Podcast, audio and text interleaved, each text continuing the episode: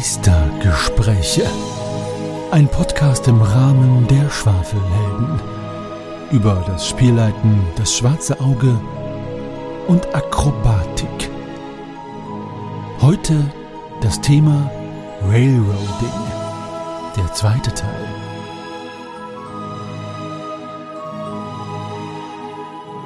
Ich glaube, wir sind bei Filmen nicht enttäuscht.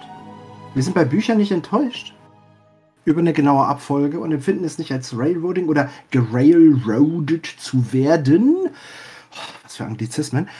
Weil wir überhaupt nicht den Anspruch oder die Illusion hatten, eine Handlungsfreiheit zu haben. Oder eine Gestaltungsfreiheit und eine Beteiligung zu haben. Guter Punkt. So, das ist das, woran ich die ganze Zeit gedacht habe. Und ähm, und das ist das Ding. Und ich glaube, das ist das Gefühl der Enttäuschung, die kommt. Ich habe ja eigentlich die Gestaltungsfreiheit. Und dann habe ich den Eindruck, mir wird sie genommen oder verwehrt oder es war nie vorgesehen. Es war doch nie vorgesehen, dass ich sie habe. Ich muss da gerade an ein Computerspiel denken, weil es ja gerade mal darum geht, sich mal kurz zu lösen, ne? welche anderen Medien. Es gibt so ein Computerspiel, heißt The Stanley Parable. Das ist eigentlich eine ziemliche Parodie auf Computerspiele und auf Storytelling und auf Spannungsbögen, wo man einerseits viele verschiedene Enden erreichen kann, auf vielen verschiedenen Wegen, aber sie gleichzeitig eine Erzählstimme eingebaut haben, die so tut, als sei eine Person anwesend, während du das spielst und das kommentiert, dass du in dieser Rolle namens Stanley, der in irgendeinem Büro sitzt quasi ganz bestimmte Dinge tust. Und wenn du das dann aber nicht machst, was die Stimme sagt, dann beschwert die sich und meckert dich auch an. Oder beklagt sich darüber. So, und dann so nach dem Motto, Stanley decided to use the red door. Und dann gibt es unterschiedliche Möglichkeiten. Also, du siehst eine blaue Tür, du siehst eine rote Tür. Und es gibt aber tatsächlich drei Wege, wie es weitergeht. Ähm, Nämlich entweder durch die blaue Tür zu gehen, durch die rote Tür zu gehen oder aber einfach rückwärts durch die Wand zu laufen, was auch möglich ist. Und dann gibt es verschiedene Stories, wie die weitergehen. Genau, da muss ich gerade dran denken. Okay. Ähm, genau. Aber das ist letztendlich, glaube ich, ist die Enttäuschung daran gekoppelt, so negativ konnotiert, dass wir den Eindruck haben, wir können uns hier voll austoben. Und dann haben wir plötzlich den Eindruck, nee, ist gar nicht. Wir sind Zuschauende. Die Story ist doch längst geschrieben. Habe ich persönlich, um auf die andere Frage zu kommen, noch nicht so empfunden. Okay. Also, also zwischendurch war der Gedanke da. Mhm. Die Empörung auch, natürlich. so, so leidenschaftlicher Typ, ne? So, da ist dann das so mal ganz schnell da. Aber das Ding ist, wenn mir dann klar ist, okay, das war so vorgesehen. Beispiel, die letzte Bastion. Du kommst als Karawanenwache äh, durch die Wüste kommen. Und dann wirst du, gerätst du in einen Sandsturm. Und ganz egal, was du tust, du wirst verschüttet, es wird dunkel um dich und du wirst von der Karawane getrennt. Ganz egal, was du tust. Natürlich haben die Mitspielenden und, ihre, und in ihren Charakteren dann die, vorher noch die Möglichkeit zu sagen, nein, nein, wir nehmen jetzt hier, wir haben hier 50 Schritt Seil, wir ketten uns alle aneinander. Und dennoch sieht das Abenteuer vor, dass die Gruppe da von der Karawane getrennt wird. Und das passiert, wenn man das so umsetzt als Spielleitung. Dann wäre es Railroading. Mhm. Und da, an dieser Stelle, wo ich da als Mitspielende äh, dabei war, da habe ich auch Empörung empfunden kurz, weil ich dachte, hä, wir haben uns doch gekümmert, ja. wir haben an alles gedacht, warum wird das nicht berücksichtigt? So, das sind so Gedanken, die mir durch den Kopf gingen. Aber genau das ist das Ding also ich habe nicht das, die Empfindung von, ich habe nicht die Empfindung von Gängelung oder Zwang, ähm, wenn ich berücksichtigt werde mit meinen Handlungen. Oder ich merke, es gehört zu einem größeren Ganzen. Ähm, und äh, dann, dann bin ich da eigentlich schon wieder ziemlich schnell zufrieden, muss ich zugeben. Okay. Mhm. Ich glaube, da muss ich so halb einmal oder möchte ich einmal widersprechen. Zum ersten Teil mit dem sich enttäuscht fühlen, weil man das Gefühl hat, dass die eigenen Handlungen keine Berücksichtigung finden, bin ich total bei dir. Absolut. Mit dem zweiten, wenn man fühlt, dass es zu einem größeren Ganzen gehört, das schluckt bei mir die Enttäuschung zum Beispiel nicht. Mhm. Es ist schön zu wissen und ich kann darüber auch hinweggehen. Ich bin auch jemand, der auch gerne einem Plot folgt, auch wenn ich ihn erkenne. Also das, wenn es zu meinem Spielercharakter passt, äh, funktioniert das auch sehr gut. Das, ich glaube, ich, glaub, ich lasse mich da ganz gut lenken, behaupte ich mal. Aber es würde nicht die Enttäuschung schlucken, wenn ich wirklich vorher dieses Gefühl hätte, arg gelenkt oder eingeschränkt zu werden. Nur wenn ich erkennen würde, ja, das muss jetzt halt so sein, dann würde ich mir denken, ja, toll. Super. Weiß ich nicht. Also ich glaube, also mich würde, würde man damit, glaube ich, nicht so abholen. Genau, da würde ich auch noch ganz kurz einhaken. Ich glaube, mich als Spieler würde es dann tatsächlich auch stören, wenn ich dann so aus dieser Immersion rausgerissen werde, dass ich jetzt sage, okay, anscheinend ist es jetzt irgendwas, was passieren muss. Und damit platzt für mich halt so ein bisschen diese Immersionsblase, in der ich eigentlich bin. Also wenn ich äh, als Spieler an einem Spieltisch sitze, ich lasse mich echt super gern von der Story mitreißen ich bin auch überhaupt nicht der Typ, der jetzt halt irgendwie dieses Abenteuer dann so, so technisch anfängt zu analysieren. Ja, ach ja, das ist der Plothook. Ach ja, klar, das ist die Exposition. Ah ja, klar, das, da kommt jetzt so das erste Railroading, bla bla bla. Überhaupt gar nicht. Also ich äh, will auf diese Ebene, wenn ich spiele, will ich auf diese Ebene überhaupt gar nicht rutschen. Ja, aber wenn dann sowas passiert, das ist nachher tatsächlich was, wo ich dann echt das einfach so empfinde, ja, okay, das ist jetzt wirklich so etwas Unausweichliches, egal wie du dich darauf gefasst gemacht hast und alles ab, äh, wenn der Spielleiter das halt jetzt in dem Augenblick so will. Ja, dann äh, bin ich dann tatsächlich so raus und denkst so, oh shit, ja, das ist jetzt tatsächlich so, so ähm, gerailroadet und das muss jetzt so sein. Keine Ahnung, dieses klassische Beispiel, was, ist, was ja in DSA-Abenteuern immer verschrien ist, die äh, die Abenteurerinnen müssen am Anfang all ihre Ausrüstung verlieren durch eine Überschwemmung, weil nur dann können sie halt, müssen sie sich halt mit dem, mit dem Nötigsten halt irgendwie durchs Abenteuer kämpfen. Hm, ja, weiß nicht. Ja. Einspruch, Objection! In Großbuchstaben. Es gibt gar nicht so viele Abenteuer, die das machen. Das ist irgendwann mal in sozialen Medien unheimlich gepusht ja. worden. Dann nehme ich alles zurück. Es gibt zwei Solo-Abenteuer, bei denen das so ist. Und ich meine, ich, ich, ich schreibe ja jetzt so Rückblicke und Rezensionen dazu, also inzwischen in manchen sozialen Medien täglich. Und bin von der, von der Basisbox-Reihe über die B-Reihe bei der A-Reihe. Äh, heute haben wir den 28. Juni. Und äh, ähm, ich bin, morgen geht es um äh, Abenteuer A84. Und Abenteuer, bei denen die Heldinnenperson alle Ausrüstung verliert. Gott, wo, wo ist das? Das ist am Anfang von der Götze der Moha. Eckige Klammer, Sick, Ausrufezeichen, eckige Klammer zu. Und, ähm, aber sonst wo noch? Also wenig, wirklich wenig. Sorry, muss, das ist, wie gesagt, wirklich, wirklich vielen auch renommierten Spielejournalismus Kanälen und so weiter und so fort taucht das immer auf, aber Okay, dann habe ich das. Äh, ja, ja alles cool, alles cool. Genau, ja, aber wie gesagt, für mich ist, also für mich wäre es jetzt tatsächlich so ein Game Breaker, wo ich dann sage, oh, okay, das ist jetzt Railroading. Ja, no, okay, dann raile ich jetzt die Road mal entlang in dem Plot Train, Choo Choo und. Mhm. ja. Aber das ist auch das Ding, that's the spirit, ne? Es gibt manche Abenteuer, Ah, wenn ich auch wieder an die G7 denke, Pforte des Grauens, da habe ich auch selber mal einen übelsten Verriss geschrieben in der, im Wiki. Railroading des Grauens habe ich es genannt. Mhm. Ähm, weil du von, von Schauplatz zu Schauplatz kommst, die teilweise mit dem Spannungsbogen oder der Gesamtstory nichts zu tun haben, nur einzelne Motive des Ortes sind, weil anscheinend dann äh, es spielt auf Maraskan, mhm. eins der ersten Abenteuer überhaupt auf Maraskan. Also Maraskan praktisch wie das Outback. Das Outback Aventuriens, alles will dich umbringen. So, selbst dieses kleine, niedliche, hutzlig, putzlige Viech, was sich an deinen Arm kuschelt oder an deinen Finger kuschelt, weil es so klein ist, es will dich umbringen, es kann es nur nicht. Und ähm, alles ist giftig und alles ist böse und ähm, verschiedenste Motive sollen praktisch einfach nur mitgeteilt werden. So, so wie uh, Dia-Show im Erdkundeunterricht. ja, also und das, ja, nee, also ja, kann man anders verpacken. Kann man wirklich anders verpacken. Wenn das Interesse da ist, kann man es anders verpacken. Und es scheint uns mit unserer heutigen Auffassung ja völlig legitim zu sagen, boah, da haben wir nie eine Frage nachgestellt, also wissen wir nichts drüber. Ist vollkommen legitim.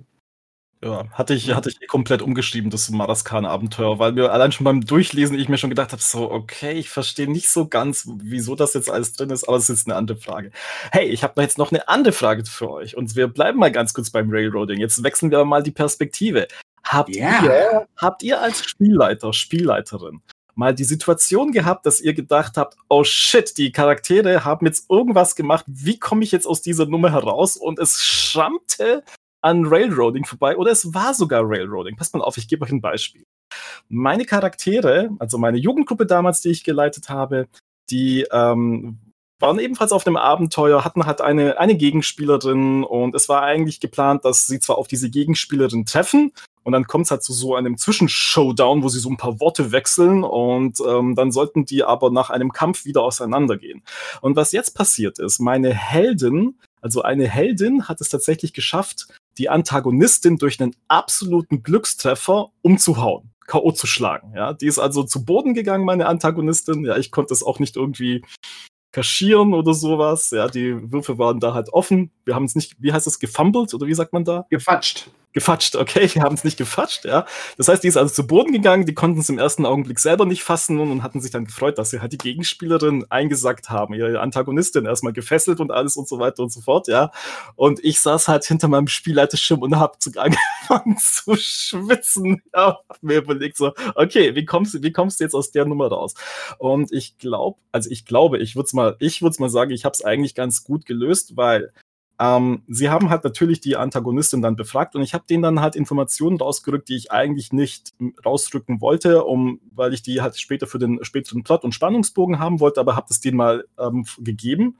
Und die waren halt aufgrund dieser Infos aber völlig aus dem Häuschen. Ja, das heißt, also ich habe denen einfach was zugestanden für diesen Erfolg. Ja, für diesen unglaublichen Glückstreffer sind sie halt an Dinge rangekommen, die waren erst für viel, viel später geplant hat die Spielerin super angenehm überrascht. Die fanden das, die fanden es klasse, die waren total gepackt von, von den Informationen, die sie da bekommen haben. Und später konnte ich, ähm, konnte ich dann meine Antagonistin dadurch aus der Affäre ziehen, dass ich mir halt überlegt habe, okay, was hat die denn für Möglichkeiten? Wie könnte sie tatsächlich ähm, fliehen, ohne dass es jetzt zu sehr Railroading halt eben ist, dass sie kein, dass sie merken, äh, okay, das passiert jetzt, wir hätten eh keine Möglichkeit gehabt, äh, das aufzuhalten. Und ich glaube, der ist mir eigentlich ganz, was ganz, eine ganz gute Lösung eingefallen. Es hat sich authentisch angefühlt, es hat sich im Rahmen der Möglichkeiten, die diese, die diese äh, Antagonisten hatte, war das völlig in Ordnung. Das war auch glaubhaft, wie sie abhauen konnte. Von daher ist es okay gewesen. Aber das war tatsächlich, wenn ich jetzt mir das so im Nachhinein anschaue, es hätte eben gut, es war jetzt, also ich sage jetzt mal, es war jetzt gutes Railroading, weil ich wollte, dass die halt abhaut. Das wäre nicht gegangen, dass sie sie für immer bei sich behalten hätten, ja. Und es war jetzt kein, kein schlechtes Railroading in dem Sinne, dass die Spielerinnen gemerkt haben, ja, okay, das hätten wir ja gar nicht verhindern können, weil es war halt einfach im Rahmen der Möglichkeiten, den diese Antagonistin hatte, war es war es halt plausibel. Ja, die konnte halt so abhauen. So, und deshalb eben die Frage an euch. Hattet ihr als Spielleiter auch mal so eine Situation, wo ihr gedacht hattet, okay, damit hätte ich jetzt nicht gerechnet, aber es ist halt irgendwie für den Plot wichtig, dass das, dass ich hier irgendwie die Kurve kriege und was würdet ihr dann jetzt mit dem Wissen, dass ihr jetzt über gutes Railroading und schlechtes Railroading habt in dieser Situation? Ja, wenn wir es so definieren, würdet ihr sagen, ihr habt es mit einem guten Railroading gelöst oder ihr habt es mit einem schlechten Railroading gelöst. Ja, was fällt euch denn da ein? Habt ihr da so eine Situation? Magnus hat schon was. Oder? Aber, aber ich lasse gerne den Vortritt. Ich habe gerade so viel geschwafelt. Uh, also ich habe da zwei Ansätze zu. Ähm, das eine, meine Spiele, also ich leite vier Settings aktuell, ähm, alle in Fate und Fate baut ja darauf, dass Unvorhergesehenes passiert, dass Chaos in die Runden kommt. Und meine Spieler, ich liebe euch alle, ihr bringt mich regelmäßig an den Rand des Wahnsinns mit euren Entscheidungen und euren Arten, wie ihr etwas umsetzt. Dafür bin ich euch unendlich dankbar.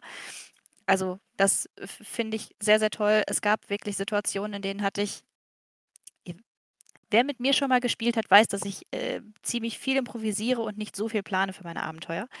Ähm, aber auch ich plane Dinge. Und wenn ich etwas geplant habe, kann es aber auch passieren, dass ein komplettes Abenteuer völlig anders läuft.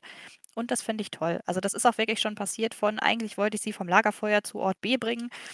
Und im Endeffekt äh, haben die Leute Wasserminze zum Bierbrauen gesucht und sich einander, weil sie sich verlaufen hatten. Es sind Dinge geschehen, wie auch immer.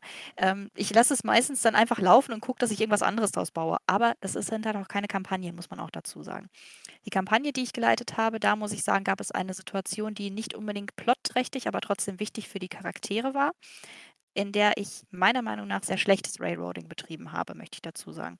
Es ging darum, dass ein Spieler, habe ich das schon mal erzählt, einen Charakter wechseln wollte und wir einen Charaktertod eingebaut haben. Ich weiß gar nicht, ob ich das schon mal mitgeschwafelt habe.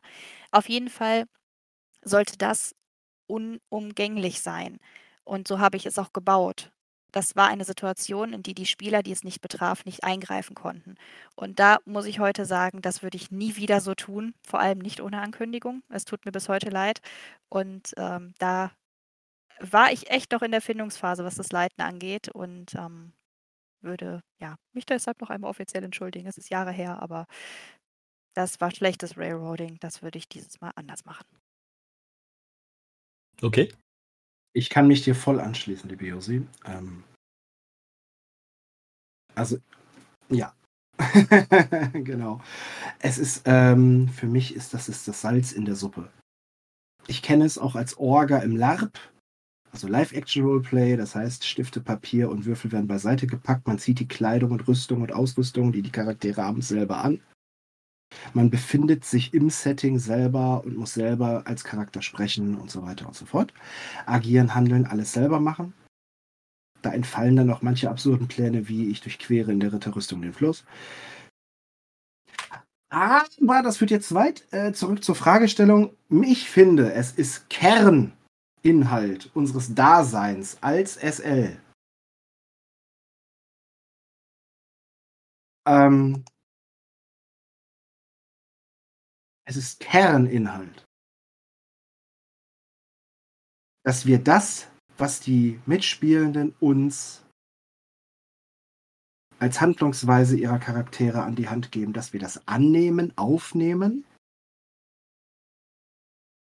und im besten Fall mit weiteren Handlungsoptionen und Interesse und Spannung und ähm, oder auch Humor oder wie auch immer äh, weiterverarbeiten und zurückreichen. Also das denke ich schon. Und ähm, ein Beispiel dafür, oha, ich habe ein junges, gutes Beispiel für gutes Railroading. Ich habe unzählige für schlechte. ich habe, ja, komm, ich habe viel, ich, sagen wir es so, ich habe viel lernen dürfen. Und ich bin sehr dankbar dafür. Ähm,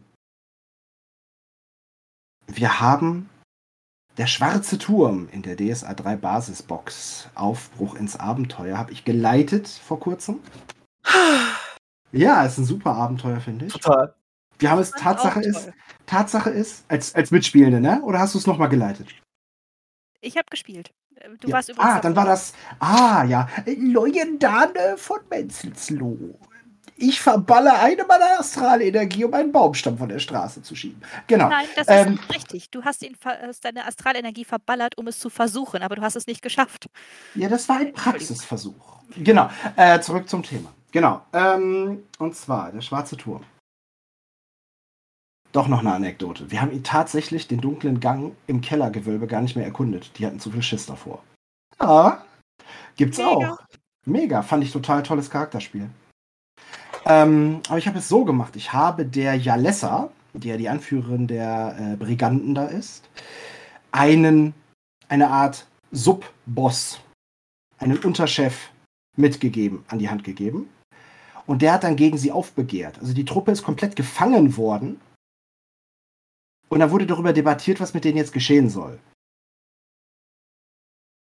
Und damit die da wieder rauskommen, habe ich und ich finde, das ist gelungenes Railroading. Die müssen ja auch irgendwie wieder rauskommen.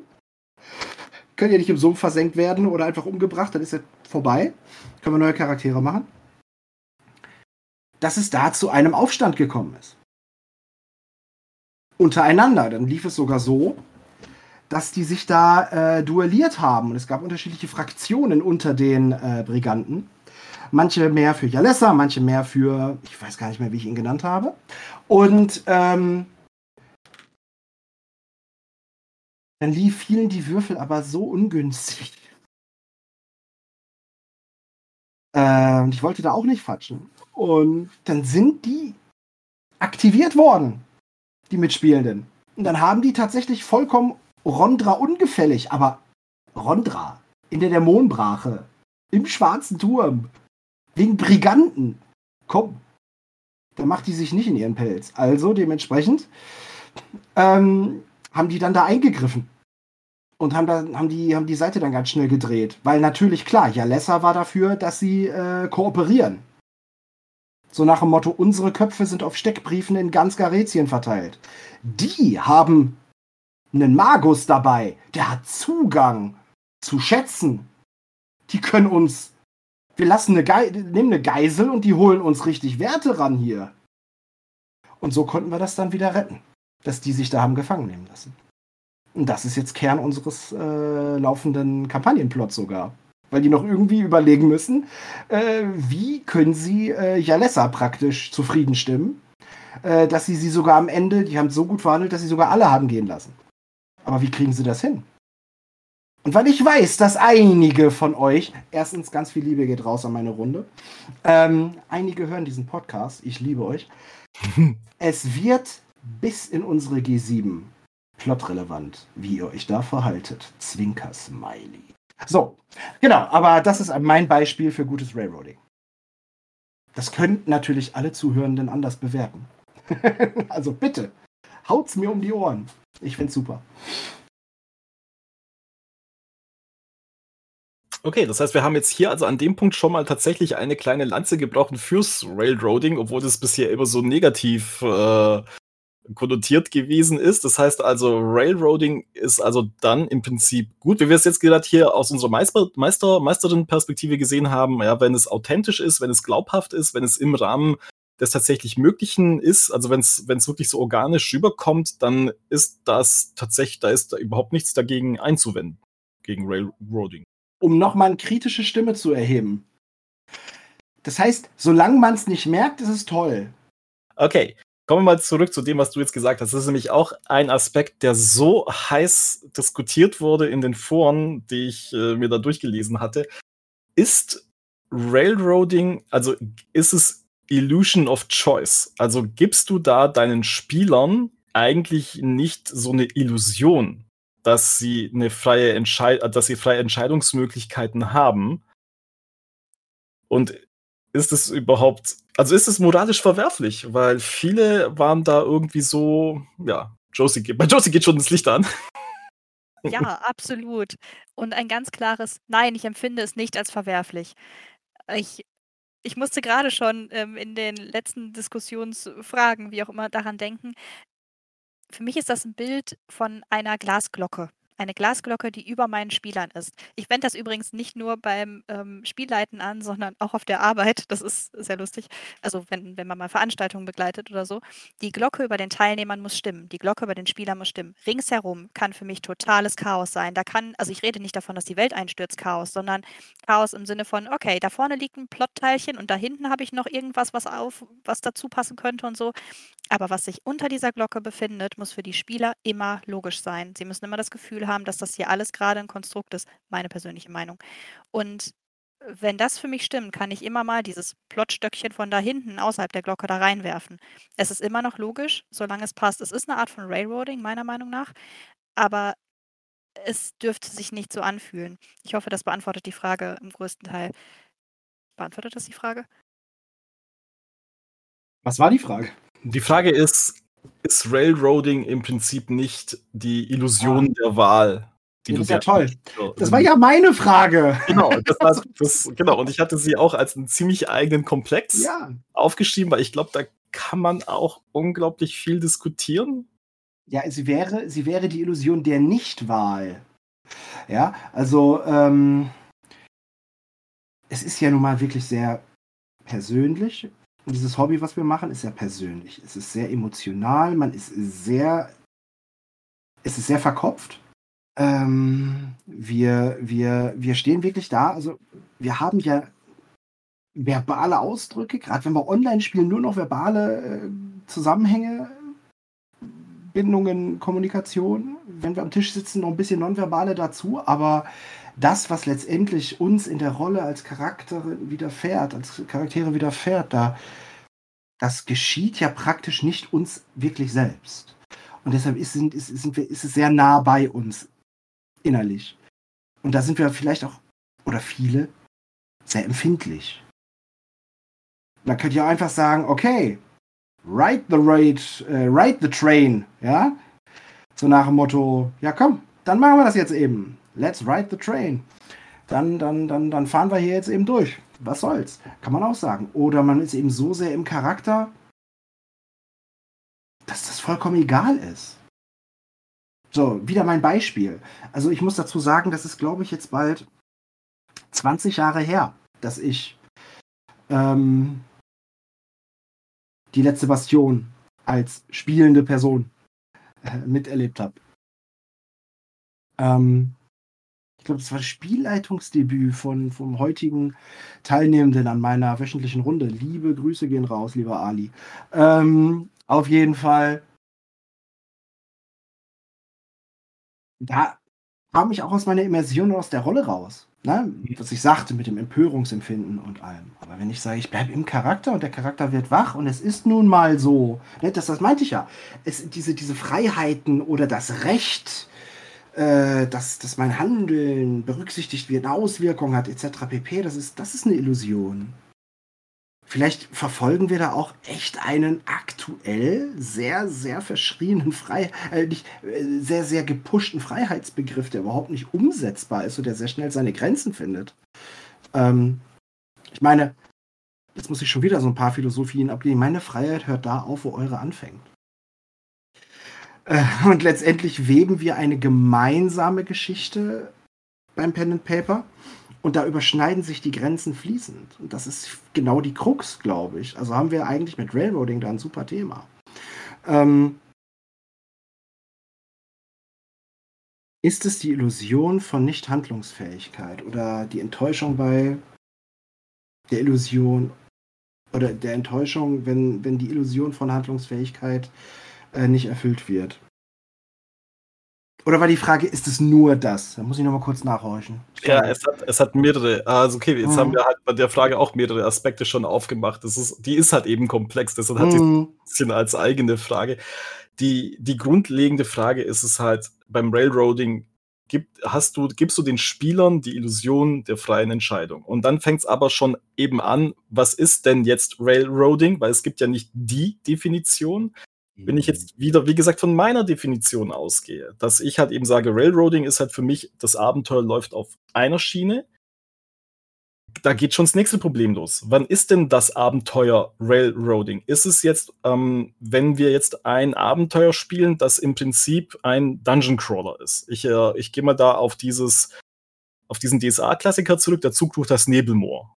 Ja. Ja, im, Im Prinzip ist ja der Kern des Abenteuers, diese, diese Landkarte, die du hast. Du kommst von Süden ins, äh, ins Nebelmoor rein, kannst, hast da so ein paar Abzweigungen und dann musst du dich im Prinzip, jetzt wenn man es mal überspitzt formuliert, du musst dich halt durchs Abenteuer mal durchprügeln, ja, von einem Punkt bis zum anderen. Du kannst mal sagen, okay, ich möchte links, ich möchte rechts, ja, und äh, im Prinzip folgst du halt einem sehr, sehr beschränkten Handlungsraum, der durch diese Landkarte eben vorgegeben ist. Also du kannst ja das ist logisch begründet, dass es halt eben heißt, du kannst nicht von diesem Weg abweichen, weil sonst ersäufst du halt im Moor mit allem, was du hast. Und jetzt ist halt eben die Frage, ist das jetzt Railroading und ist das die Illusion der Wahl, was die Spielerinnen da haben? Und jetzt kommt schon der erste, zwei, jetzt kommen schon zwei Einwürfe von Magnus, um das zu beantworten. also das Schöne ist, das Abenteuer ist ja nochmal als Klassiker neu aufgelegt worden. Mhm. Ähm, und es gibt tatsächlich mehr als einen Weg aus diesem Moor raus. Wollte ich anmerken. Deshalb habe ich hier eine 2 mit den Fingern angezeigt. Es gibt mhm. tatsächlich mehr als einen Weg. Es gibt einmal die Möglichkeit, da geht es darum, eine größere Wasserfläche äh, zu queren. Und das kannst du entweder mit einem morschen Boot machen oder durch einen Tunnel, den man finden kann. Also es gibt da schon mehrere Wege und man hat auch da schon die Möglichkeit, durch mehrere, durch verschiedene Wege zu gehen. Selbst beim Wirtshaus zum Schwarzen Keiler gibt es mehr als einen möglichen Weg. Während man sich unten in dieser Silbermine des Greifax Grotto Greifax Graf von Gratenfels bewegt. ich habe den Namen bestimmt falsch ausgesprochen und werde jetzt verhaftet. Aber ähm, also selbst da gibt es mehrere Möglichkeiten. Und das ist jetzt wieder der Punkt. Aber äh, geht, dann müssen wir wirklich gucken, worauf wir uns konzentrieren. Geht es jetzt wirklich um die Empfindung? Letztendlich liegt die aber bei den Mitspielenden selbst. Ja. Trotz Session Zero habe ich nicht, also ich, ich, will das auch gar nicht. Ich möchte ja nicht die ganzen Emotionen meiner Mitspielenden in meiner Gewalt wissen. Wow, Moment mal. ja, das ist ja auch immer noch deren Verantwortung, wie die sich fühlen. Ne? Also. Äh, ja, und die bleiben bitte auch in ihren Charakteren, auch in der Spielwelt, bleiben sie bitte Individuen. Ich nicht. Ja, genau. Und ähm, also das ist so eine Sache. Also da, da, das werden wir nicht lösen können. Deshalb denke ich mir, oder da, da kommen wir gar nicht ran. Woran ich aber komme, ist, haben meine Mitspielenden bei mir, wenn ich SL bin, wenn ich Spielleitung bin, haben die Handlungsmöglichkeiten. Jetzt greife ich nochmal die Schlachten in Tobrien auf während der G7-Kampagne. Nehmen wir mal blutige Tobimora, wo die kanonische Ausgestaltung und Entscheidung der, der Herrführenden, wo. Oh ne, ich krieg Kopfschmerzen. wo die Planung der Stadt irrsinnig verkehrt ist. Also wo diese Stadt jemals gegründet wurde, wo die Brücke gebaut wurde, ist irrsinnig und macht keinen Sinn. Aber auch wo das Heerlager gebaut wird. Ich meine, da muss man nicht in DSA sein, dass das keinen Sinn ergibt. Selbst Star Wars, ne? We've got the high ground, ne? Sag ich hm. nur. Ja, Du baust dein Heerlager am Fuße eines Höhenzuges mit Blick auf den Höhenzug, ohne Sichtdeckung und guckst dir in aller Seelenruhe an, wie der Feind dort Belagerungsmaschinen errichtet und machst nichts. Das steht kanonisch drin in die letzte Schlacht des Wolfes. Leute, da muss man doch nicht Offizier, sein Offizierspatent haben, um zu wissen, dass das keinen Sinn ergibt. Ähm, na? Also das ist das Ding. Und, und da denke ich dann so, wenn dann aber dann noch herbeigeführt wird, dass dann ausgerechnet dadurch, es wird nichts unternommen, es wird überhaupt keine Beanstandung gemacht, es ist für alle sichtbar und das Einzige, was geschehen kann, ist, dass die, dass die, dass die HeldInnen sagen, ja gut, jetzt gehen wir dann und machen die Dinger kaputt. Und dann wird die Schlacht trotzdem verloren. Weil dann stehen da eben keine Belagerungsmaschinen, sondern Langbogenschützen. Dann denke ich mir so, es knirscht nicht nur zwischen meinen Zähnen, sondern auch im Kopf. So, das, das, das finde ich schlechtes Railroading. Und da bringt auch jegliche Illusion von Handlungsmöglichkeiten nichts. Mhm. Josie, hast du da noch was äh, dazu, zu, den, zu dem Ge Gedankentrain, wo wir gerade dabei sind? Nee, gerade nicht. Alles ich klar. Ich versuche schon wieder die ursprüngliche Frage wieder in meinen Kopf zu kriegen. Okay, ich werde die ursprüngliche Frage noch einmal so ein bisschen äh, generalisieren. Kann man denn sagen, wenn wir ein Abenteuer mit einem gewissen Plot haben, das auf ein bestimmtes Ende hinzu, also auf ein bestimmtes Ende zusteuert, haben die Spieler dann tatsächlich das Gefühl, hey, was wir entscheiden, verändert das Ende? Also haben wir, geben wir denen die Illus geben wir denen eine Illusion, dass ihre Entscheidungen Einfluss haben auf das Ende des Abenteuers, wenn in dem, sagen wir mal, gekauften, ich gehe jetzt mal von einem ganz klassischen gekauften DSA-Abenteuer aus, G7 sowas, G7-Kampagne, wenn dann doch sowieso im Abenteuer drinsteht, ja, dies und das und jenes muss am Ende des Abenteuers passieren, damit dann halt der nächste Teil anknüpfen kann, wenn wir jetzt beispielsweise eine Kampagne spielen, ja. Das heißt also, können die tatsächlich frei entscheiden, wenn ich als Spielleiter eh weiß, es muss so enden? Oder man, ja, ist es frei? Ist es, oder ist es Illusion, was die da entscheiden? Die glauben, sie entscheiden irgendwas, aber es ist am Ende, ist es am Ende egal. Okay. Die, wenn die Spielleitung tatsächlich sagt, es muss so sein, wie es im Buche steht,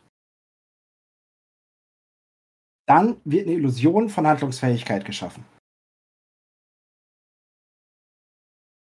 Wenn ich jetzt aber ganz klar sage, Moment mal, in Albtraum ohne Ende müsst ihr den Räuberbaron überhaupt nicht besiegen mit seinen Leuten. Ihr könnt ihm einfach zuhören. Und er gibt euch wichtige Infos, was in dem Land schiefläuft. Und vielleicht zu einem späteren Zeitpunkt sind die eben, habt ihr eine halbe Schwadron an Reitern zur Verfügung, weil ihr sie nicht umgebracht habt. was wichtig wird, dann ist das, dann hat man eine freie Handlungsmöglichkeit. Wenn man das aber so baut, also nach dem Motto, man kann den Weg erst fortsetzen, wenn man die umgebracht hat, dann ist Railroad. Das ist die Entscheidung der, der Spielleitung. Und wenn die Spielleitung sagt, nö, nö, ich lasse mich auf alternative Lösungen ein, die nicht im Buch stehen. Oh Gott, da kommt eine Objection, Josi? Nee, eine Frage. Ah, okay. Frage. Ich kenne das Abenteuer nicht. Mhm. Ähm, was ist denn das vorgeschriebene Ende? Wenn das vorgeschriebene Ende ist, bringt die Leute um, damit, damit ja was denn passiert? Worum geht es denn? Kann man dann diese Informationen, bei denen du gerade gesagt hast, wenn du mit denen redest, kriegst du Informationen, man, findet man die sonst auf andere Art und Weise? Also was ist das Ziel hinter einem Ende eines Abenteuers? Ist es einfach nur, bring die Leute um? Dann ist es doch egal, welches Ende da drin steht. Ja, aber das Das ist genau halt das Ding. Ich habe, nee, du hast vollkommen recht. Du hast mich gerade voll entlarvt, weil ich war gar nicht bei dem Ende des Abenteuers, sondern bei einer Zwischenszene, die aber notwendig, die im Kanon, also im Buch selber so formuliert ist, dass die, dass die auf diese Weise gelöst werden muss, damit das Abenteuer weitergeht. Das ist für mich Railroading. Mhm. Man reist an dieser Stelle durch das Land, dann kommt der Räuberbaron und überfällt die Gruppe und fertig. Ähm, so altbacken und ja, Möb.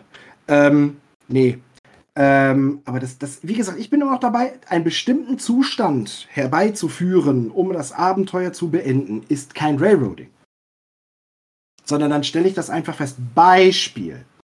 Ich glaube ja auch, dass durchaus anwesende, schwafelnde äh, Spielleitungen und MeisterInnen hier ähm, bei meiner Wenigkeit ein gewisses Cthulhu-Einstiegssetting mitgespielt haben schon mal.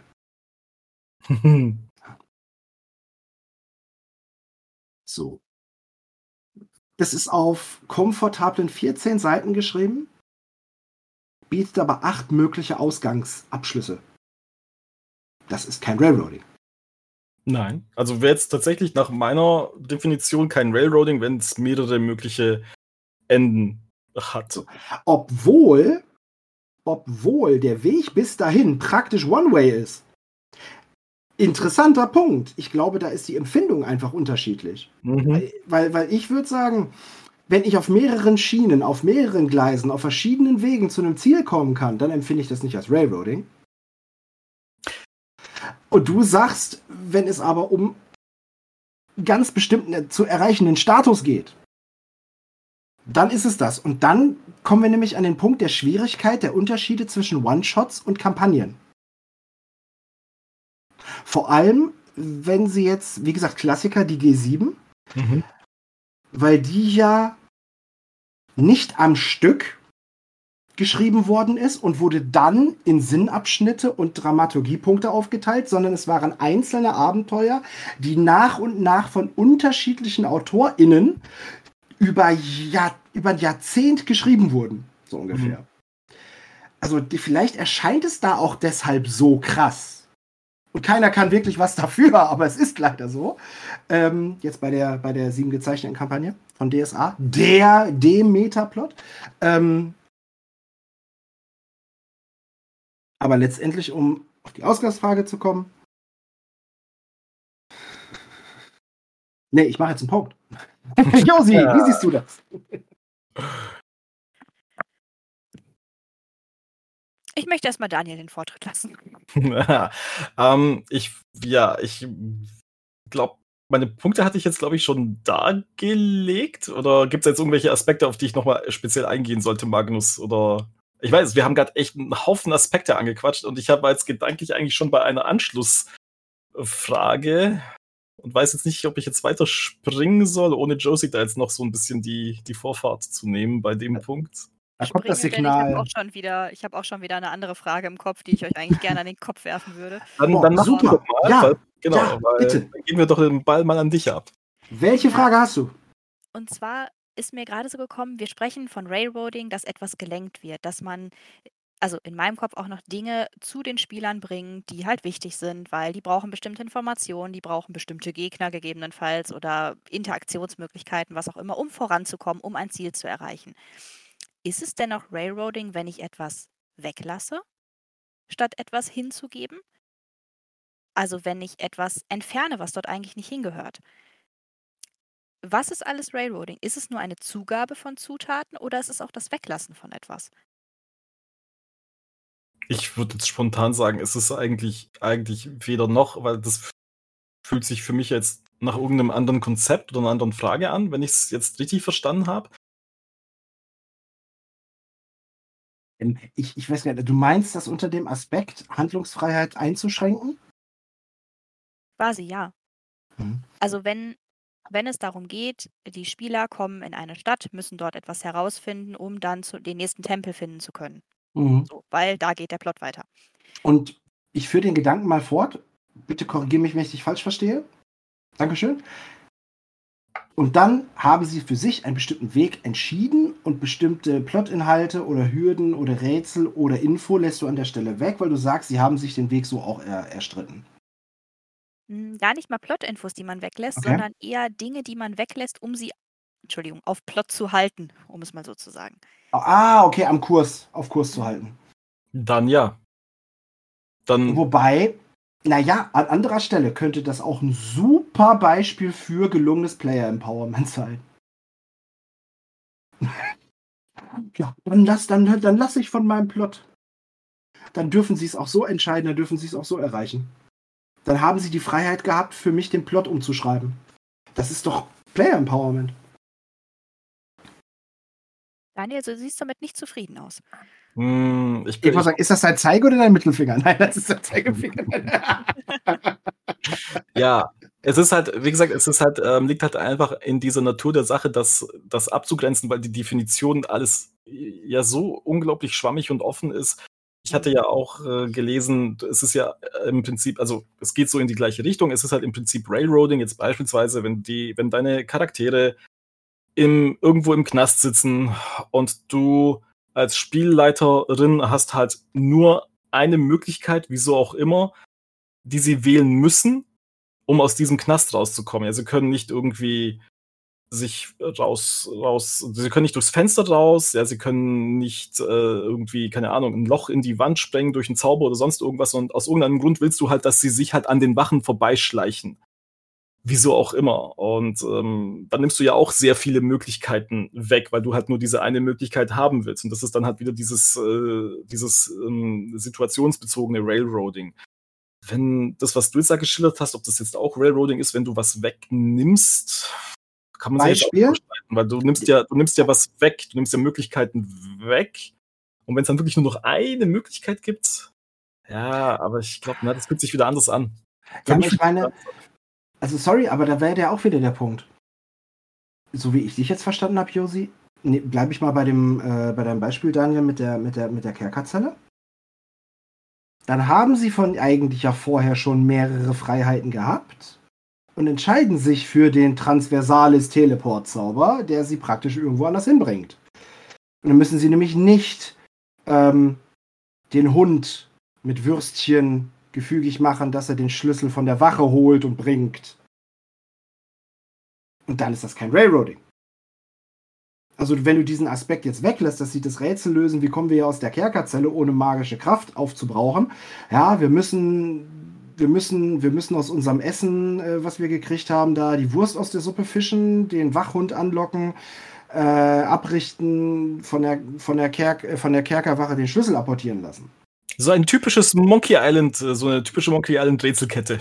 Ungefähr so, genau. Ja. So, sondern tatsächlich, nö, okay, wir haben da jetzt irgendwie, wir haben einen Torwaller und wir haben einen Trollzacker Barbaren, die biegen jetzt einfach die Gitterstäbe auseinander und du lässt den ganzen anderen Rätselaspekt weg, weil sie für sich eine andere Lösung gefunden haben. Dann ist das ein Paradebeispiel für Nicht-Railroading, finde Genau. ich.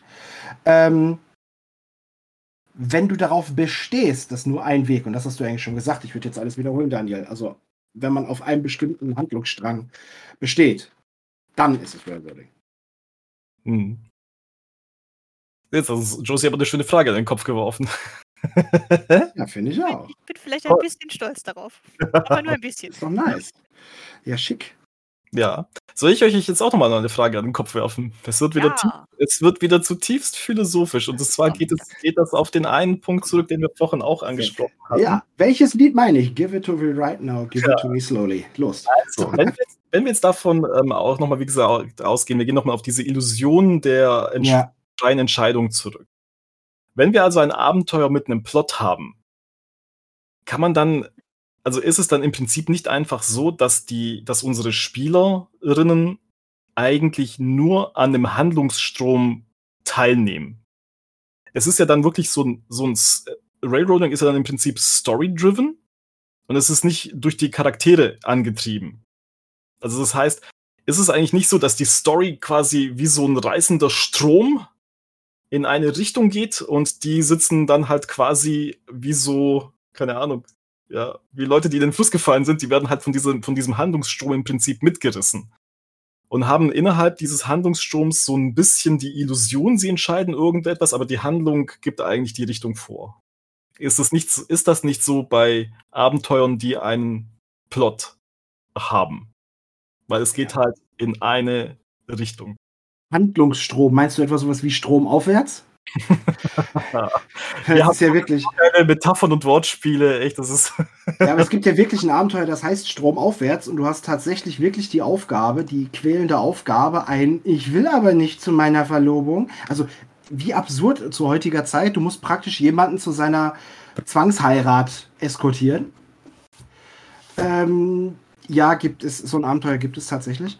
Ähm, und also zu seiner arrangierten Heirat, ja, egal, es ist Zwang. Äh, und der hat keinen Bock drauf. Und wenn du darauf bestehst, dass es keine Alternative zur Lösung gibt,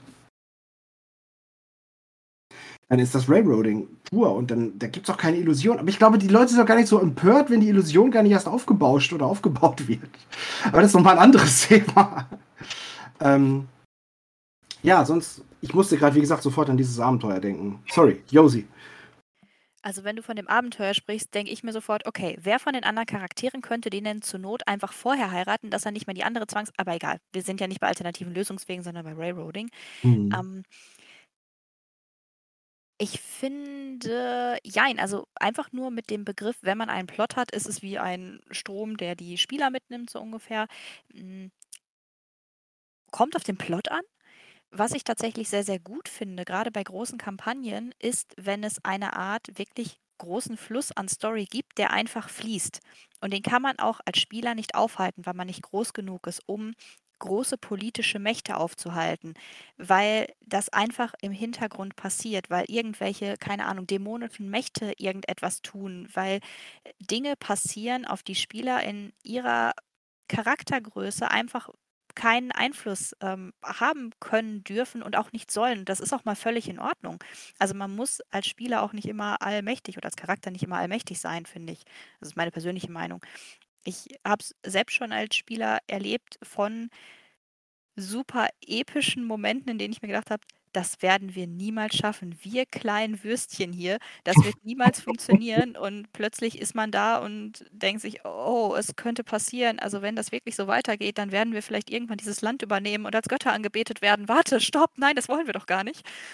Und bis hin zu äh, Dinge passieren, so wie es im echten Leben ja auch ist. Man, wir spielen keine, äh, nein, Entschuldigung, nicht wir, also in meiner Vorstellung spielen wir als Spieler keine Charaktere, die grundsätzlich erstmal gottgleich sind und alles können, sondern die auch die Probleme der kleinen Leute haben. Nicht der kleinen Leute, der Leute einfach haben. Und da ist es wichtig, dass der Strom fließt, dass Dinge passieren, der, der Strom, der Fluss fließt, dass Dinge passieren im Hintergrund, die einfach laufen, die nicht verändert werden können. Das hat aber nicht immer zwingend etwas mit dem Plot zu tun. Es kann Einfluss auf den Plot haben oder der Plot kann auch Einfluss auf den Fluss haben. Aber wisst ihr, was ich meine? Mhm, ja, doch. Oh, Gott sei Dank. Mhm.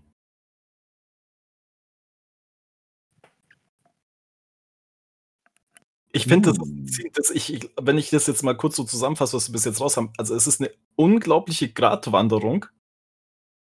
Einmal zu sagen, okay, äh, ich kann das, ich kann als Spielleiterin dieses, diesen Plot, dieses plotgetriebene Abenteuer so spielleiten, dass die tatsächlich das Gefühl haben, hey, wir, also das, was wir als Spieler machen, hat also einen Einfluss drauf. Gleichzeitig muss man halt darauf achten, dass man halt eben nicht in dieses schlechte Railroading reinfällt, wie wir es jetzt gerade eben gehört hatten. Andererseits wollen wir auch nicht, dass dann bei denen die, die ähm, Illusion und die Immersion äh, platzt. Ja, also es ist ähm, tatsächlich eine unglaubliche Gratwanderung, ja, mit diesem, mit diesem ähm, Railroading, ja, und dass dann halt hier nicht irgendwie dieser Spielabend ja, irgendwo an einer Stelle auf einmal hängen bleibt. Und was ich aber auch, was ich halt auch gut fand, wie du gerade gesagt hast, es gibt tatsächlich einfach politische Strömungen oder irgendwas passiert hat in dieser Welt, das kannst du als kleiner Charakter, ja, also in Anführungszeichen kleiner Charakter ja eigentlich gar nicht aufhalten. In dem, in dem Sinne nimmst du ja dann tatsächlich einfach an diesem Fluss dieses Handlungsstroms, da nimmst du halt einfach teil und wirst mitgerissen. Du kannst es gar nicht mit, ja, du kannst eine Flut nicht mit bloßen Händen aufhalten, geht ja gar nicht, ja.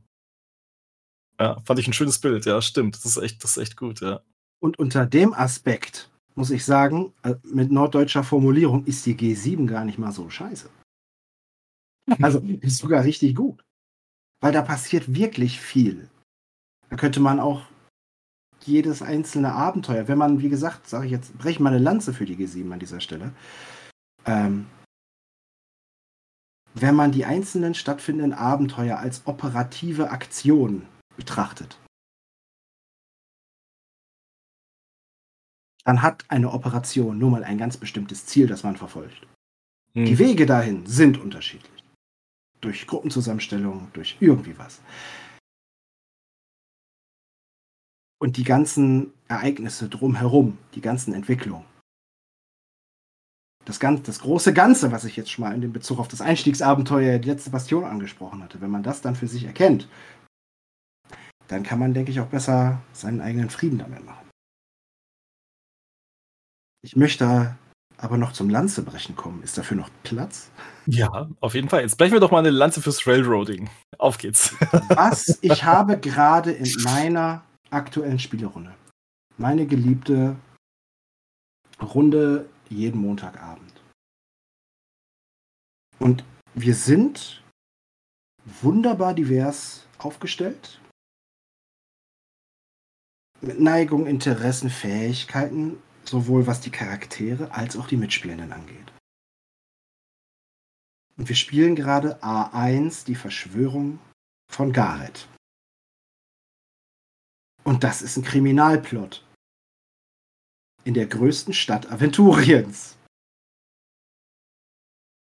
Die Handlungsmöglichkeiten sind so schier unendlich.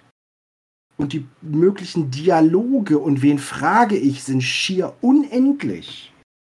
Für alle, die jetzt nicht sofort rekapitulieren können, was da stattfindet oder was da ist, das ist ein Jubiläumsfeier Kaiser Turnier für Adlige und das einfache Volk zur, zur, zur feierlichen Jubiläumsthronbesteigung von Kaiser Harl wohl noch einmal gemerkt in der größten Stadt Aventuriens. Und die können potenziell überall hin. Und die können sich auch überall informieren, okay, wie, wo, was, was weiß man. Gibt ein paar, gibt natürlich ein bisschen Verdächtigungen, die werden am Anfang mit reingegeben, dass sie überhaupt eine Richtung haben. Und ich möchte jetzt auf den Aspekt kommen, dass wir Mitspielende dabei haben, was auch wirklich vollkommen okay ist, denen nur so eine Art überhaupt nicht liegt. Ich organisiere, also auch, auch, auch einerseits als Mitspielende und andererseits auch als Charaktere. Ich spiele einen Charakter, der ist gerade total happy, dass er neue Freunde gefunden hat. Okay, jetzt ist einer von unseren Freunden umgebracht worden den kannten wir noch nicht so richtig. Den, den kannte unsere Skaldin, weil er Bade ist. Und jetzt ist er tot und sie ist stinksauer. Und, und okay, natürlich helfe ich ihr, aber ich, ich bin einfach nur ein Junge aus dem Wald und ich, ich, ich weiß gar nicht, wie man sowas macht. Ja, dann kann dieser Charakter nicht die nächsten sinnvollen Schritte planen, um einen Kriminalfall zu lösen. Und da schadet das nicht. Überhaupt nicht. Da ist es sehr willkommen.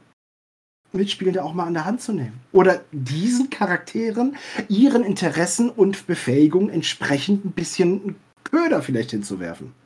Hm. Wir haben doch alle Freiheit als Spielleitung. Alle Freiheit. Und wenn ein Abschnitt im Abenteuer steht, kanonisch, der uns nicht gefällt, auf guter Stand scheißen wir da drauf. Und dann machen wir es so, wie wir das selber toll finden und wie es für unsere Gruppe toll ist. Weil wir im Großen und Ganzen gemeinsam einen schönen Abend haben wollen. da hacke ich jetzt auch mal ganz kurz ein. Ähm, es wurde ja auch eben heiß diskutiert mit, diesen, mit dieser Illusion der freien Wahl. Und ich glaube, ich habe es tatsächlich jetzt in über 24 oder jetzt fast 25 Jahren Spielleitung noch nie erlebt, dass ein Spieler hinterher zu mir kam und gesagt hat, hey, sag mal, das ist doch da jetzt eigentlich egal gewesen, wie wir uns entschieden hätten, oder? Also das, das fiel den Spielern eigentlich irgendwie nie ein, das zu hinterfragen, ja, weil einfach sie halt durch, durch das äh, Rollenspielen und durch die Emotionen so mitgerissen wurden, da war das halt einfach, also sie waren halt einfach drin und die sind halt nie aus dieser Rolle gefallen, irgendwie so, so zu hinterfragen, hey, ähm, ich weiß nicht, ich finde es auch so ein bisschen, ah, jetzt weit hergeholt ist jetzt vielleicht das falsche Wort, ja, aber ich denke, ähm, die nehmen das halt einfach als gegeben hin. Also wenn die Spaß am Spiel haben und sich da mitreißen lassen wollen, dann hinterfragen die das gar nicht. Ja, also ich meine, ich, da ist halt auch die Frage, ähm, es war ja immer so eine moralische Konnotation mit dabei, so dürfen wir als Spielleiter denen diese müssen, die, ist es okay, ethisch in Ordnung, wenn wir denen so eine Illusion of Choice geben? Und ich denke eigentlich, ja, was, was ist denn da jetzt schlimm dann? Ich meine, die hatten, die hatten Spaß, die hatten, die, die sind am Abend mitgerissen worden und es glaubt, es wird eh nie so irgendwie was passieren, dass die einen so einen so einen Rewind-Knopf haben und man spielt dann die Szene nochmal und dann entscheiden sie sich anders und entdecken dann so, oh, ist das gleiche, ist das gleiche Ergebnis am Ende. Ja, also ich weiß nicht, ich finde, manchmal werden bei dieser Diskussion manche Sachen viel zu hoch gepusht ja, die eigentlich völlig, die eigentlich relativ belanglos sind. Ja, und auch gerade diese Diskussion mit diesem Illusion of Choice, weiß ich nicht, ist es tatsächlich so wichtig, wenn du einfach einen guten Spieleabend haben willst, wo halt alle mitgerissen wurden und alle fanden es toll und dann standen, hattest du einen super Spieleabend hinter dir? Ist es dann tatsächlich so, so wichtig, diese, diese Frage zu diskutieren? Ja. Für mich eigentlich, also ich würde sagen eher nein. Alles ist gut, solange du wild bist. Nee, falscher Film. Alles ist okay, solange alle zusammen Spaß haben, es für alle okay ist. Absolut. War eigentlich nicht der Ursprung, dass wir eine Lanze brechen wollten fürs Railroading? Mhm. Ey, es Wollen wir dahin leid, ich zurück? bin heute so unkonzentriert. Alles cool. Ja. Nein, nein, ich bin konzentriert, aber irgendwie das Thema ist so unglaublich vielfältig und so viele unterschiedliche Ebenen, die man diskutieren kann, von einzelnen Worten, die jemand anders vielleicht wieder in, anders interpretiert, mit kleinen Anekdotengeschichten. Ich finde, das ist eins der umfassendsten Themen, zumindest in meiner Wahrnehmung, über die wir gerade reden. Das ist total spannend. Und ich wäre da so gespannt, wenn wir einfach von den Zuhörerinnen noch Feedback kommen würden. Was, was ist denn eure Definition? Wo habt ihr mal, hattet ihr Situationen, wo ihr gesagt hattet am Spieltisch, oh shit, das ist jetzt aber Railroading, oh scheiße, ja? Oder wo ihr als Spielleiter halt eben auch so eine Notlösung gehabt, äh, also her musste für euch als Spielleiterin, ja, so wie wir vorhin, was wir erzählt haben. Habt ihr es mit einem guten Railroading gelöst? Habt ihr es mit einem schlechten Railroading gelöst? Ich wäre ich wär da so gespannt auf Meinungen, weil ich dieses Thema, ja, hat sich ja jetzt am Ende tatsächlich viel als viel komplexer äh, entpuppt, als ich es auch am Anfang vermutet hätte. Ja, also es ist echt irre. Ja. Und dabei haben wir jetzt immer noch ein paar Kernfragen sind jetzt immer noch übrig, aber ich glaube im Hinblick auf die Uhr, ich weiß gar nicht, wie ist es denn? Egal, was die Uhrzeit gerade sagt, ich würde trotzdem auch noch mal gerne das mit dem Lanzebrechen hier. Alles klar, machen wir weiter. Bitte, Ähm, gib. Eine Anekdote habe ich nämlich auch schon seit Anfang der Aufnahme ungefähr. Oh. Und, äh, nicht unbedingt Anekdote. Es, ähm, ursprünglich habe ich auch mal eine längere Kampagne geleitet. Äh, die ging fast über drei Jahre. Und ähm, da habe ich das Spielleiten gelernt, sagen wir mal so. Ne? Also wirklich so das längerfristige Spielleiten zumindest. Und ursprünglich starten die Helden dabei in der Hauptstadt. Es ist schon eine sehr, sehr große Stadt. Das ist ganz wunderbar. Und sie bekommen Sachen hingeworfen ähm, von politischen Strömungen, die es gibt, von mystischen Strömungen, die es gibt. Und sie haben eine Landkarte. Und zwar eine Landkarte, die nicht so groß ist wie Aventurien, nein, aber schon recht umfangreich. Und dann wird gesagt, Macht. Es ist völlig frei. Sie können hingehen, wo Sie wollen, Sie können fragen, wen Sie wollen, etc. Und darauf baut sich das Ganze auf, weil also die Dinge geschehen im Hintergrund und je nachdem können Sie halt damit interagieren. Und da habe ich für mich gemerkt, in dieser Art Kampagne, die ich mir da überlegt hatte, ist Railroading nötig. Und zwar deshalb nötig, damit die nicht, also damit meine Spieler nicht einfach nur im Kreis laufen. Und so ein bisschen dieses an die Hand nehmen oder zumindest sagen, guck mal, hier vorne kannst du dich dran orientieren, die Köder hinwerfen, wie Magnus gerade gesagt hat. Absolut wichtig, richtig, nötig, solange die Illusion wieder stimmt. Oder, also ich meine, die freie Entscheidung haben sie trotzdem noch, aber es ist trotzdem eine Lenkung des Ganzen. Also ich, ich habe da so ein, so ein Mischding aus euch beiden, was ihr gerade gesagt habt. Und würde da, würde ich sagen, Railroading in dem Fall absolut super. Wichtig, um etwas zu erreichen. Man ist ja Gott sei Dank in so einer Kampagne jetzt nicht unbedingt zeitbefristet. Also außer die In-Time-Sachen, die halt zu einer gewissen Zeit geschehen. Äh, darf ich da einhaken? Ja, bitte. Ja, und der Gag ist aber dadurch hat man ja eigentlich schon wieder mehrere Schritte möglich machen. Und dann wäre es ja wieder keins mehr. so, ja, es kommt halt eben darauf an, wie du es halt, ja, wie du es halt definierst, ja. Aber ähm, ja, willst du noch was dazu sagen? Gut, dann würde ich noch ganz kurz auch noch mal eine Lanze brechen fürs Railroading, zumindest nach meiner Definition halt eben, was Railroading ist. Ich finde das gar nicht so schlimm. Also ich verstehe nicht so ganz, wie gesagt, von meiner Definition aus, wenn du halt mal ein Abenteuer spielst, wie gesagt, das ist, dass dann halt ein, vielleicht ein engerer Handlungsstrom ist, wo die Charaktere einfach mitgerissen werden ähm, und dann halt ihren Spaß haben. Und ich finde das eigentlich primär wichtig, ob das jetzt ein gerailroadetes Abenteuer ist oder ob das so ein modulares ist oder ob das ein, ein, ein, ein Abenteuer ist mit verschiedenen alternativen Enden, ja, wo das ja dann eigentlich laut meiner Definition kein Railroading mehr ist. Das ist für mich im Prinzip ja völlig eine völlig völlige Nebenfrage, obwohl wir jetzt hier seit Ewigkeiten darüber diskutieren, was Railroading ist. Es kann super viel Spaß machen, es, ist, es kann auch super abwechslungsreich sein. Und es kann durch ein, eine gute Story und durch einen guten Plot und durch gute Immersion und durch gutes Spielleiten kann das genauso gut sein wie ein modulares Abenteuer, wo du als Spielleiter vorher das ganze Ding lesen musst, weil du halt eben nicht weißt, wo gehen sie zuerst hin. Ja, und das ist vielleicht sogar auch ein Vorteil von gerailroadeten ähm, Abenteuern. Du kannst, es ist relativ gut vorzubereiten. Du weißt, an einem Abend komme ich vielleicht bis hierhin, dann kannst du da einen Cut setzen es kann vielleicht auch für Abend, für, für Spielanfängerinnen ganz gut sein oder gerade für Spielleiterinnen, ja, dass du halt erstmal so ein Abenteuer hast, das ist halt linear aufgebaut. Ja, und du bist halt nicht überfordert mit so einem modularen Abenteuer wie, was war denn das, Magnus, bei G7 Albtraum ohne Ende mit diesen, mit diesen Vampiren? Ich glaube, ich glaub, das war modular aufgebaut. Ähm, das war.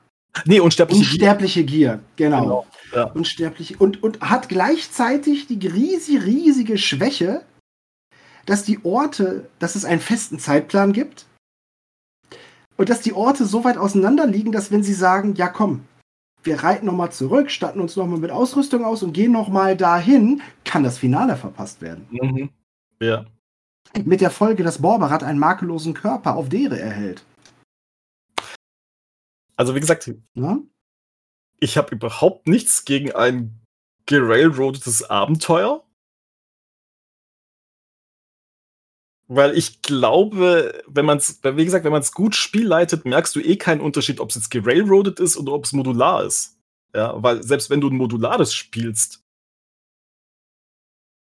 hast du nachher wieder eh die ganz große philosophische Frage, wenn du einen Plot hast, ist es dann nicht sowieso Railroading mit ein bisschen mehr Handlungsfreiraum?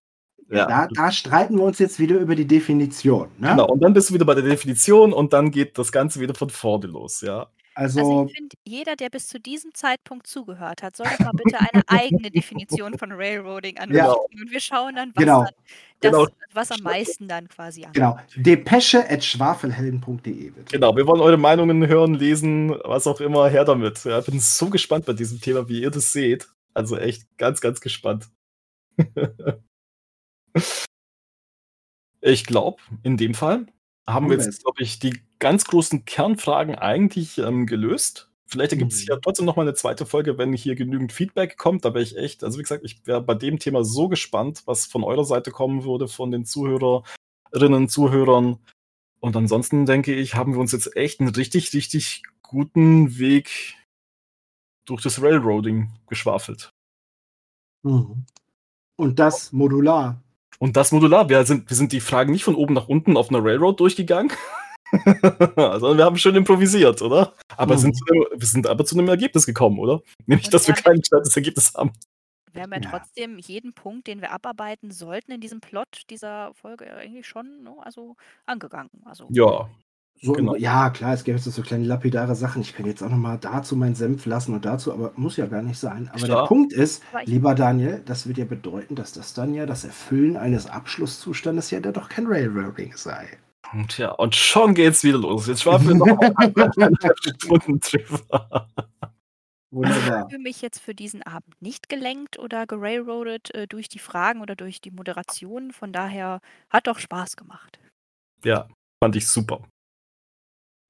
Hat ganz, ganz viel Spaß gemacht, mit euch heute über Railroading zu reden. Also vielen lieben Dank. Ja, schade, dass Henny nicht dabei sein konnte. Lieber Henny, beim nächsten Mal dann wieder. Aber dann denke ich, dann würde ich mich jetzt auch verabschieden. Möge Fax mit euch sein bis sich unsere Wege wieder kreuzen und bis zum nächsten großen spannenden Thema. Vielen Dank fürs Zuhören. Möge das Würfelglück euch voll sein. Macht's gut, bis zum nächsten Mal. Möge es Waffen euer Schiff dahin geleiten, wo der Wind es nicht vermag.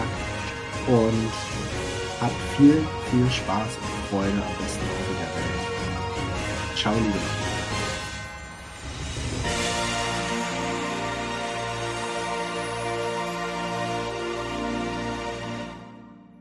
So, ihr Lieben, dieser Schmerz, die zweite Railroading-Folge und wieder einmal ohne mich, aber natürlich freue ich mich, dass Josef, Magnus und Daniel das so meisterlich gemeistert haben. Sorry für diese Wortdopplung, aber es ist 6 Uhr morgens und mein Kaffee war nicht stark genug. Ich bedanke mich fürs Zuhören und fürs treue und Stange halten bei euch und ich hoffe, euch hat das Thema gefallen und ja, wie Daniel es schon gesagt hat, schreibt uns doch eure Meinungen, Erfahrungen, Anekdoten zu dem Thema Railroading. Wir würden uns darüber sehr freuen, entweder bei Facebook, Twitter, Instagram oder als E-Mail an depesche.schwafelhelden.de oder natürlich bei Discord, discord.schwafelhelden.de. Dort sind wir auch zu erreichen. Ich bin Meister Henny und verbleibe als euer ewiger Geschichtenerzähler und Weltenspinner und hoffe und glaube und denke, dass ich natürlich beim nächsten Mal bei den Meistergesprächen auch wieder dabei sein kann. Bis dahin, rollt die Würfel, bleibt gesund und bis zum nächsten Mal.